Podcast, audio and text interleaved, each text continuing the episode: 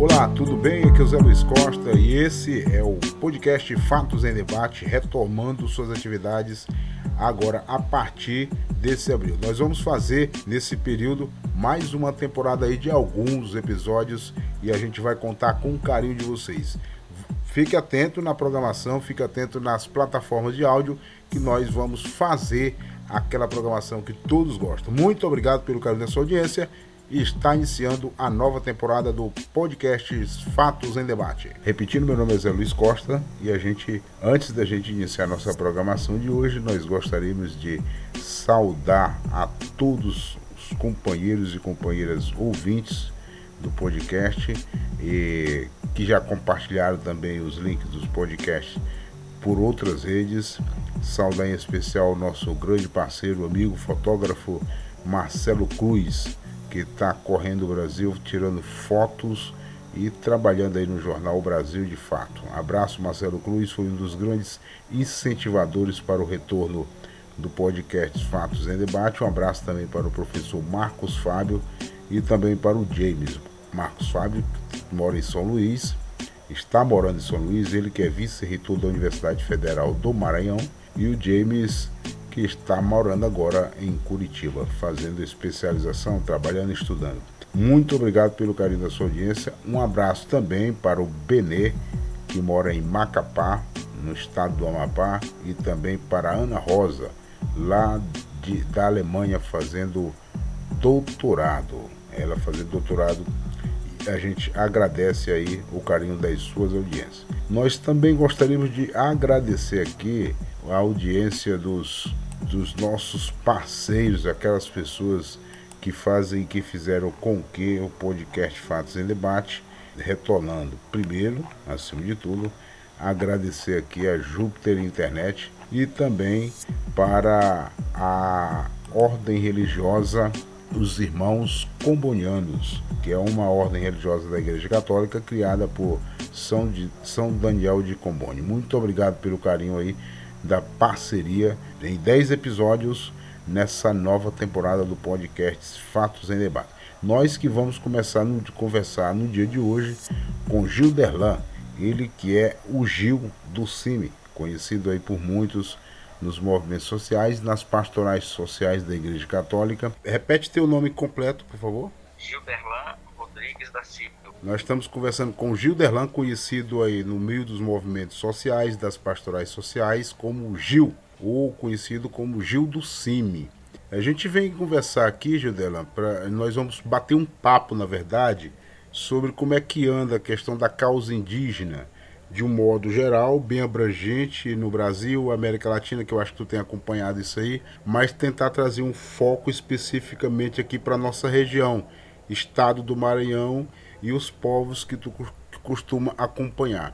Mas antes eu gostaria, como está no roteiro aí, que tu te apresentasse normalmente, além do nome e dizer com o tempo, e falasse especificamente sobre o papel do CIMI e aí tu pode até botar mais força mesmo na tua voz, que é para a gravação sair bacana. O papel do CIMI dentro dessa realidade, é, dessa realidade que a gente convive agora e também um pouquinho do, da história do CIMI nas lutas das causas indígenas. A palavra está contigo, Gil. Então, boa tarde. É, meu nome é Gilderlan Rodrigues, né? É conhecido aí do, entre as pastorais sociais, o movimento indígena e outras organizações como o Gil do CIMI. É, Atualmente sou o coordenador regional do, do CIMI, né, que significa Conselho Indigenista Missionário.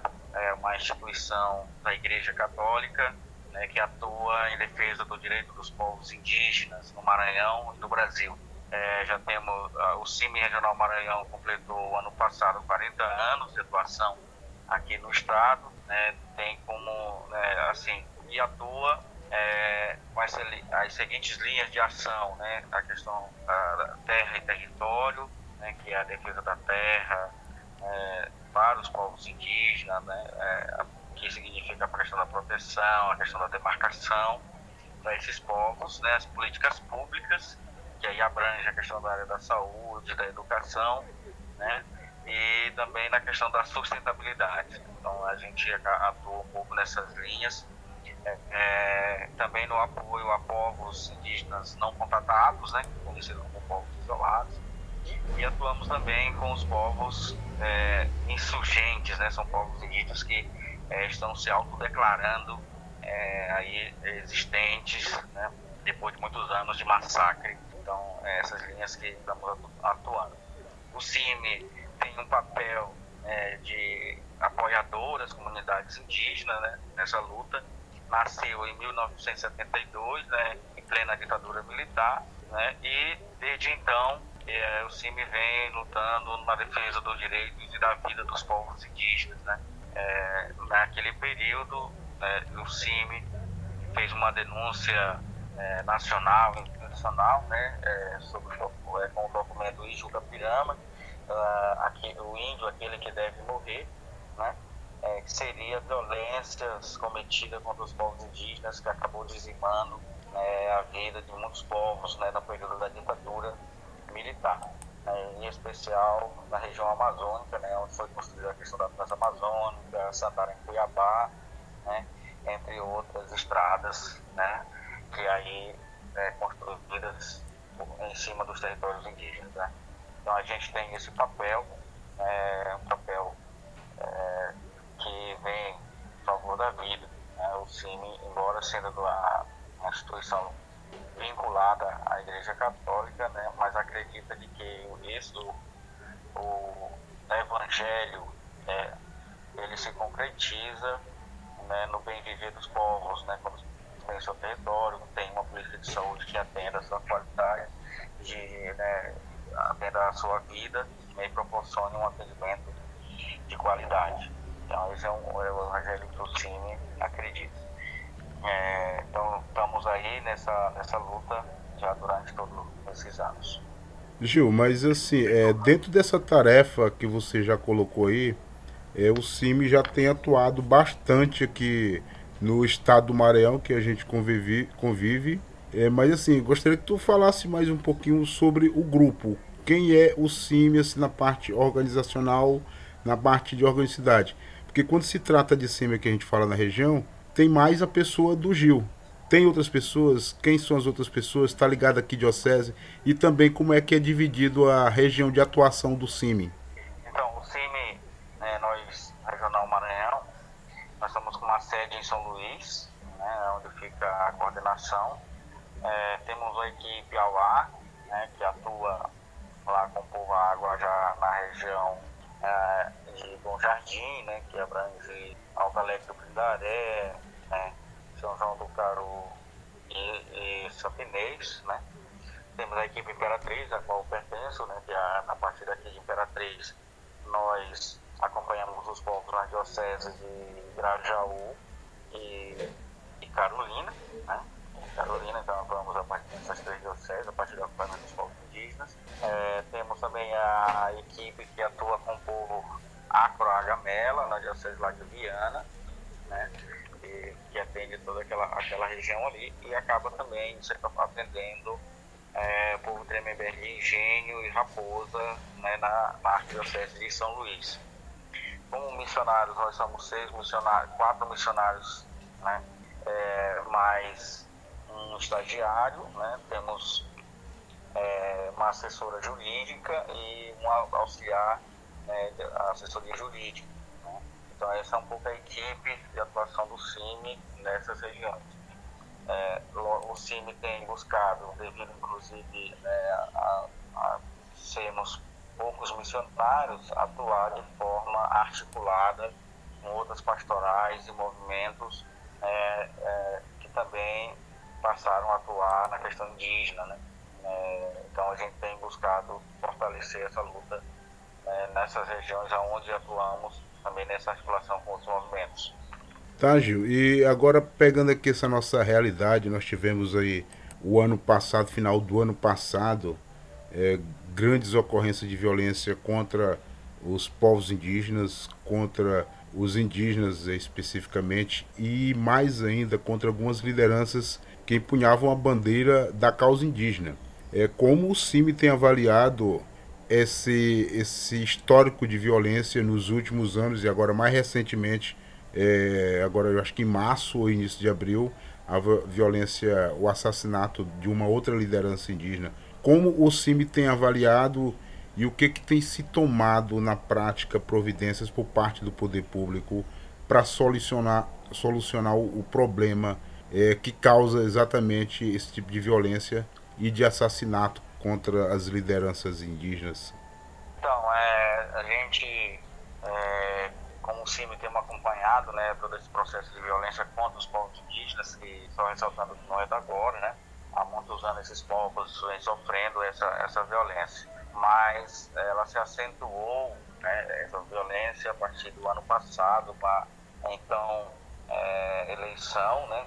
Hoje foi eleito o presidente do Brasil, né? É, Jair Bolsonaro, que durante toda a sua campanha é, deflagrou né, é, ser contrário aos povos indígenas, contra esse processo de demarcação das terras indígenas, né? E a favor da exploração da Amazônia, né? Então, assim, no Maranhão nós percebemos que a violações dos direitos dos povos indígenas, ela se acentuou a partir daí. Então, está né, centrada em dois aspectos, né? É, o aspecto ambiental, né, que aí é, o é, fortalecimento dos processos das invasões das terras indígenas para a exploração madeireira, né, é, que se dá principalmente nas terras indígenas que estão na Amazônia, né, então, na, na nossa Amazônia maranhense. Então, os povos têm enfrentado é, essa realidade durante muitos anos. Né?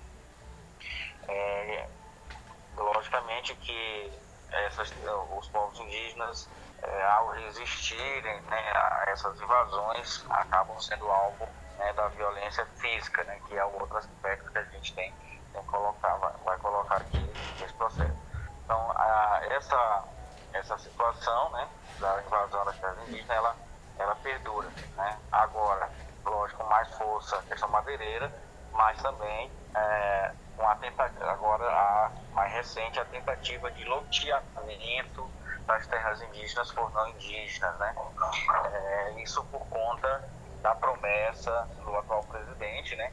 É, do, no governo, para que iria demarcar, né, não iria demarcar as terras indígenas e queria reduzir essas terras indígenas. Então, há, há esse avanço também para dentro das terras indígenas para que haja o loteamento a partir da redução dos territórios indígenas foi uma, uma promessa de campanha do atual presidente aí. E, lógico, né, se acentuou, né, especial aqui no Maranhão, a questão da violência física, né? Então, a gente, muitas lideranças indígenas foram assassinadas, né, é, aqui no Maranhão por defender o seu território. É, que o território mais afetado né, com o assassinato dessas lideranças, principalmente de, 2000, de 2006 para cá, é o território Araribóia, né, no município de Amarante, do Maranhão, né, cujas é, a presença ali do povo é, Tenterrara Guajajara e Auá, né, não contatado. Né, de, só desse território, né, de novembro para cá, é, foram, foram assassinados seis indígenas. Né, é, então, assim, é, é, um número muito alto né, é, de assassinatos e deste mesmo território, né, de 2016 para cá, são quase 50 indígenas. Né? É, o mais recente foi o que aconteceu agora, na segunda-feira, né, do seu Antônio, que foi atropelado na MA006, aí nas proximidades do município de Arã. Então, é, também não, se abriu-se um boletim de ocorrência, mas a, a, pessoa que cometeu o crime ainda não foi identificada, né? Porque ele fugiu do local sem prestar socorro. Hein? Esse processo ele cresce bastante no Maranhão. Né? Lógico aí é, tem sido muito forte. E, as pessoas contam com a impunidade, seja na invasão dos territórios indígenas, seja no assassinato das lideranças indígenas que resistem contra essas invasões. Tá, Gil, é, esse caso que você citou agora do atropelamento já foi depois do assassinato do Zé, Zezito, Zezico? Isso, já foi, né, foi agora na segunda-feira, né, desta semana. É, já foi bem depois, um outro indígena nessa mesma região é, teve sua vida ceifada, né, dessa vez por atropelamento. logicamente, né, a gente a gente não descontextualiza né, toda essa a violência que ali vem sofrendo o, o Guajajara na, na região de Arame, né, é, que mora na terra indígena Araribó. É, sempre, sempre há é, indígenas ali assassinados, seja por defender o seu território, seja por questão do ódio, né, do, do preconceito, do racismo, né, com a violência as formas indígenas Guajajara na região da terra indígena Araribóia é muito forte, né, é, principalmente nos municípios que estão no entorno dessas terras indígenas. Né.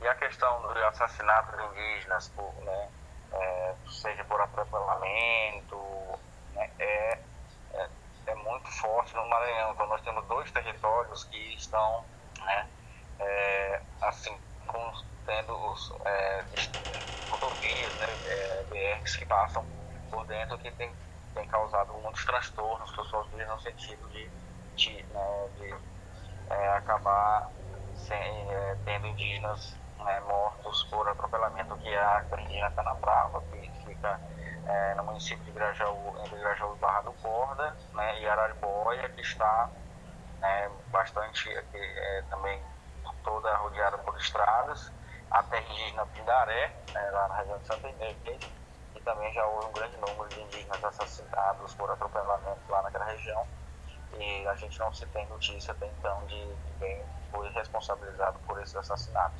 Tá, Gil, sobre, é, sobre essa questão desses assassinatos, o que, que o governo do estado do Maranhão, como, como parte da segurança pública, ou o próprio governo federal, tem feito para solucionar esses casos e para punir os culpados? Então, devido à, à inércia do governo federal em, em, em viabilizar né, a, a imediata presença da, da, Polícia Federal dentro dos territórios indígenas, cuja é de competência é, dele, é, o governo do Maranhão a, criou um grupo, um grupo de trabalho chamado Força Tarefa Vida. Né? É, esse grupo deve, é, é, composto com várias outras é, é, polícias no Maranhão, né? não somente a Polícia Militar, cujo tem o interesse né, de fazer a proteção dos territórios, de fazer a investigação de imediato né, dos assassinatos né, que, que acontecem dentro do território. É, nesse sentido, né, se avalia se que tem, foi, foi bastante positiva a criação dessa, dessa força-tarefa. No entanto, a, a, operacionalidade dele tem, tem sido deficiente né, nesse sentido, porque acaba, muitas das vezes, é, tendo o seu papel é, digamos assim, é, não, não executado por completo, né? Porque quando às vezes o, dentro do território indígena, é, dentro do território indígena, a responsabilidade é da Polícia Federal. Nesse caso, é, essa força-tarefa deveria atuar no entorno da terra indígena, combatendo os crimes que acontecem ali. Né? E na nossa avaliação, uma vez fazendo isso, muitos assassinatos é, é, não ocorreriam, né? porque eles, a maioria deles estão vinculados principalmente à questão madeireira. Né? É, e a questão, e a, as serrarias estão nos municípios que fazem limites com as terras indígenas. Então, na nossa avaliação, se a Força Tarefa atua combatendo esses crimes ilícitos né, em torno da terra indígena, é, eles não precisariam entrar, né, salve é uma situação é, emergencial né, é, dentro dos territórios indígenas, é, porque é, nesse sentido é, não aconteceria uma, uma questão de competência, né, uma sobreposição de competência nesse sentido em termos da produção das terras indígenas. então é importante essa proteção né, agora embora o governo tenha feito é, é, é, tenha tido essa iniciativa, acredita-se que a, o que tem sido feito pelos guardiões da floresta, no sentido de proteção dos territórios, eles têm sido muito mais eficazes do que a ação do governo estadual do governo federal. Né? Os povos indígenas né, fazendo a sua proteção do território, a vigilância do território, é, na nossa avaliação, tem diminuído significativamente essas invasões, né? né embora né, nós sabemos, saibamos que não é papel né, dos povos indígenas fazerem esse tipo de é, atividade né, dentro dos seus territórios. Mas, segundo as, as lideranças, é, estavam cansados de esperar pelo governo federal ou de verem ações né, é, sendo realizadas, operações e, e mais, que não tinham efeito nenhum né, para o povo. Era apenas gasto de recurso público e, no entanto, as invasões continuavam. É isso, Gil. E agora tratando, nós sabemos que a, o órgão principal que toma de conta, que é responsável para conduzir tudo que é referente à questão indígena é a FUNAI. Gostaria de, de saber como é que anda o trabalho da FUNAI no estado do Maranhão, é, por onde atua o CIMI, a qual tu está inteiramente ligado. Como é que tá, tá atuante? Tem tido interferências, vamos dizer assim, politicamente ideológicas para o lado contrário às causas indígenas? Como é que está nesse sentido? E sobretudo agora nesse momento que está é, de saúde pública para nós, inclusive para as pessoas, para as populações indígenas que a gente sabe que são mais fragilizados com relação ao coronavírus. Então, a FUNAI, né, ela passou né, depois da que o atual presidente assumiu, passou por muitas mudanças, né? É, desde a, de Brasília a coordenação regional aqui no estado do Maranhão, né?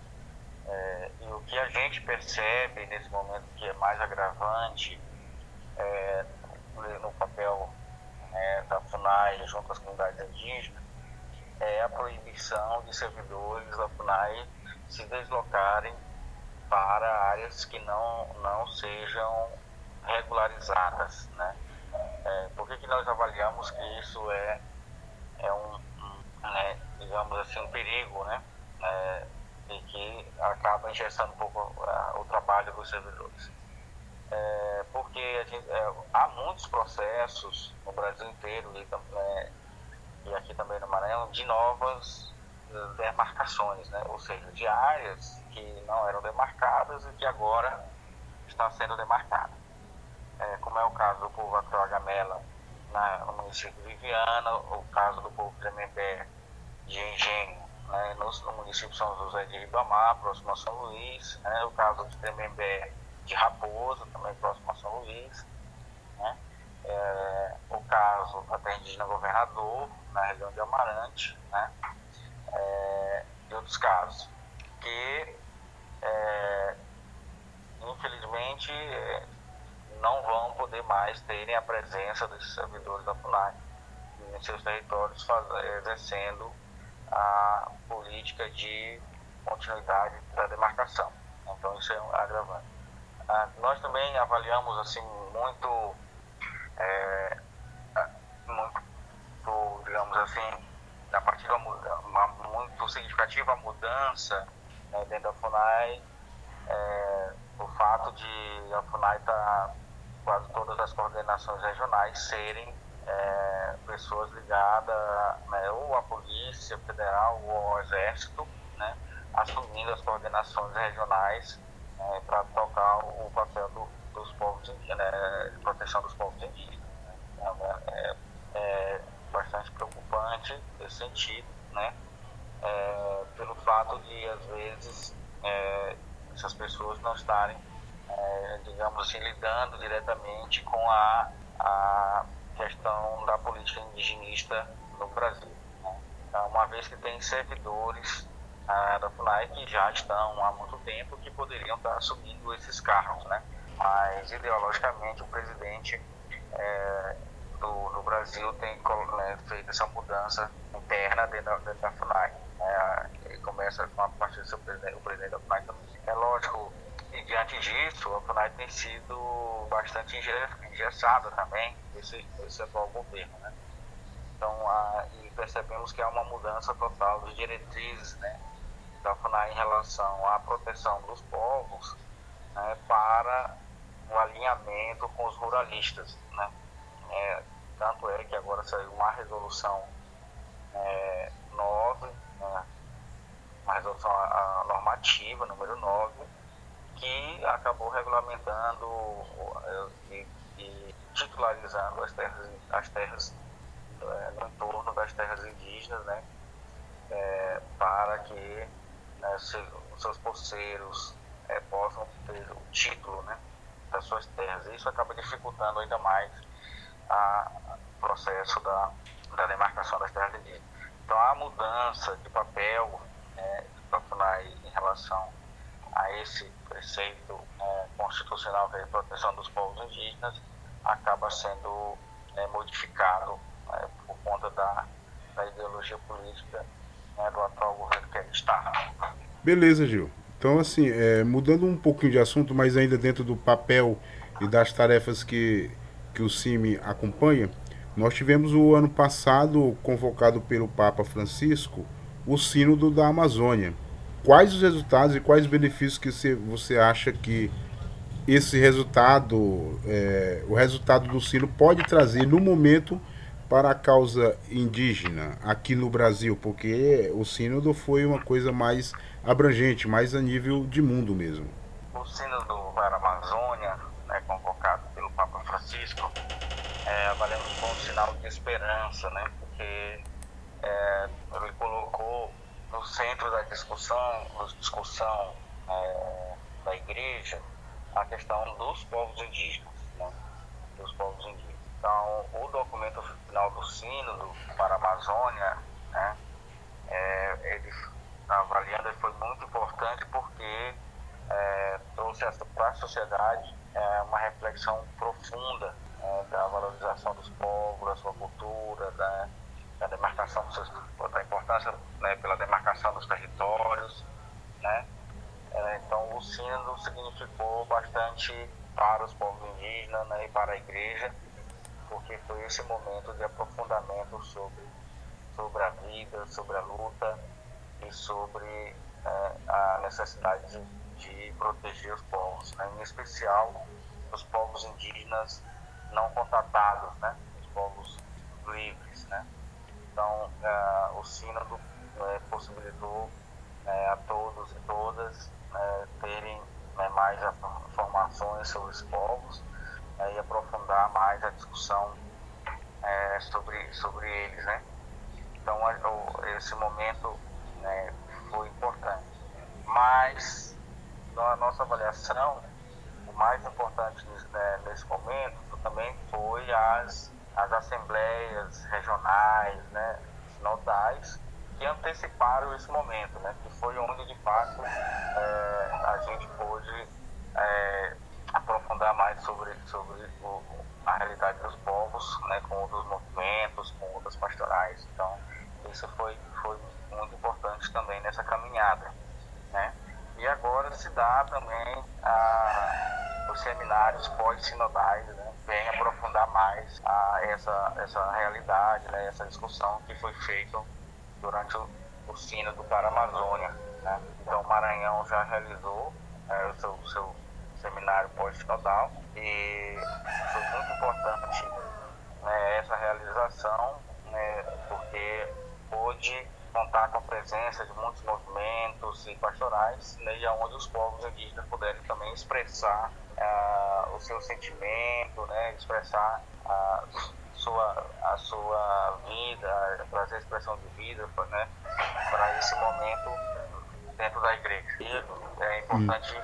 a gente, para nós que atuamos como, como instituição vinculada à igreja, né, nesse momento é, do, do pós-sínodo, né, nesse momento de, de vida de vida dos povos indígenas. Tá joia, Gil. E agora trazendo aqui mais para nossa realidade e para a realidade dos indígenas de organização das suas categorias, da sua, da sua força. Como é que estão os povos indígenas no sentido de se organizarem para enfrentar esses desafios que, estão surgindo a todo momento aqui no Brasil? As articulações, os povos do Maranhão com os povos do Pará, com os povos do, do Amazonas, e aí, como é que está essa articulação? Então, é, o mês de abril é um mês, né, né sempre que o povo realiza o acampamento Terra Livre, né? é, que é a expressão maior da, né, dessa, desse fortalecimento dessa luta né, dos povos indígenas é, pelos seus processos de demarcação, pela, né, pela melhoria das políticas públicas. Né? Infelizmente, esse ano não se pôde realizar devido a essa questão da, da pandemia né, que, que vivemos aí é, no mundo inteiro. Mas é, os povos indígenas não pararam né, de se organizar, de se articular nessa luta. É, e aqui no Maranhão não tem sido diferente. Né? Recentemente, a COAPIMA, né, a coordenação da a, a articulação e organizações dos povos indígenas do Maranhão, é, realizou sua assembleia né, lá na terra indígena Caru, na aldeia Massaranduba, né, onde se escolheu a nova diretoria, né, tendo como coordenadora a Edilena Cricati, né, da, do povo Cricati, da terra indígena Cricati, no município de Montes Altos. Ela tem consciência da importância de que é esse momento né, que os povos indígenas estão vivendo por conta de todos os ataques que, sofrem, seja os territórios indígenas, né, seja as lideranças indígenas que são perseguidas por defesa do seu território. Então, é, tem um processo bastante interessante de fortalecer a luta desses povos, né, é, que tanto inicialmente aqui no Maranhão, né, no sentido de trazê-los para discussão, é, é, para que haja, é, digamos assim, uma, o fortalecimento da aliança né, é, para enfrentar a, a, problemática que aí Agora, tem um outro espaço né, também que os povos indígenas estão, estão participando, que a gente chama da teia de povos e comunidades tradicionais. Né? É, é uma articulação que tem é, possibilitado que os povos indígenas, quilombolas, ribeirinhos, pescadores, quebradeiras de coco, né, é, geraizeiros, possam se encontrar, celebrar, né, para celebrar e discutir, aprofundar a, as suas, né, digamos assim, seus processos de vida, seus processos de luta. Né? A teia de povos, de, de povos comunidades tradicionais também tem possibilidade né, que haja essa aliança entre os povos no sentido de enfrentar também as dificuldades que, que os povos estão enfrentando. É um espaço né, que, que foi constituído né, desde 2011 e que tem, né, ao longo desse tempo, realizado encontrões né, em vários lugares do Maranhão, né, seja em, em, terras indígenas, seja em quilombos, né, seja em áreas de trabalhadores rurais, seja das trabalhadoras de coco, né, é, por, por acreditar o processo de articulação entre os povos é, é, tradicionais ele é importante porque a luta é igual. Né? A luta é, é que os quilombolas enfrentam é igual a, do, a que os povos indígenas enfrentam, é igual que as quebradeiras de coco enfrentam.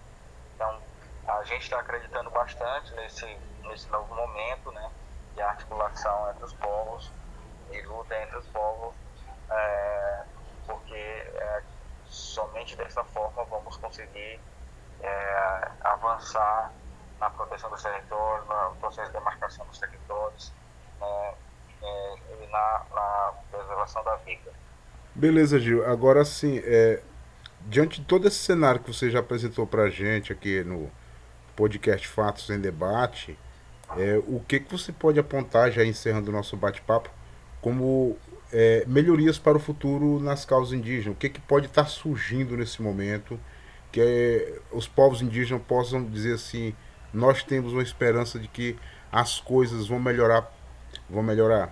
Então, mas nesse momento, né, além do fortalecimento da aliança entre os povos, né, que é bastante significativa né, para enfrentar a, toda essa problemática que, né, que agora ela se potencializa né, sobre os territórios indígenas, sobre os povos indígenas.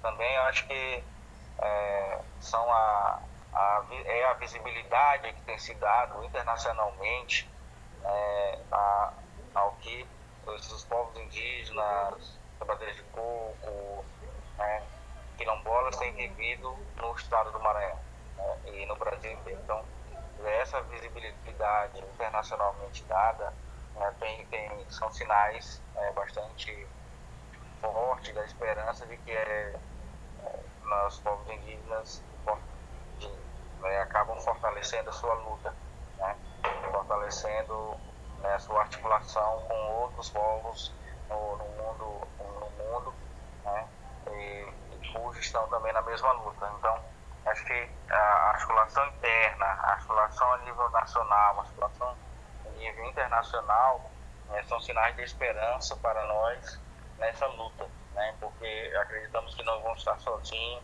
acreditamos que vamos estar é, com outros povos que pensam iguais a gente, que estão na, na mesma luta.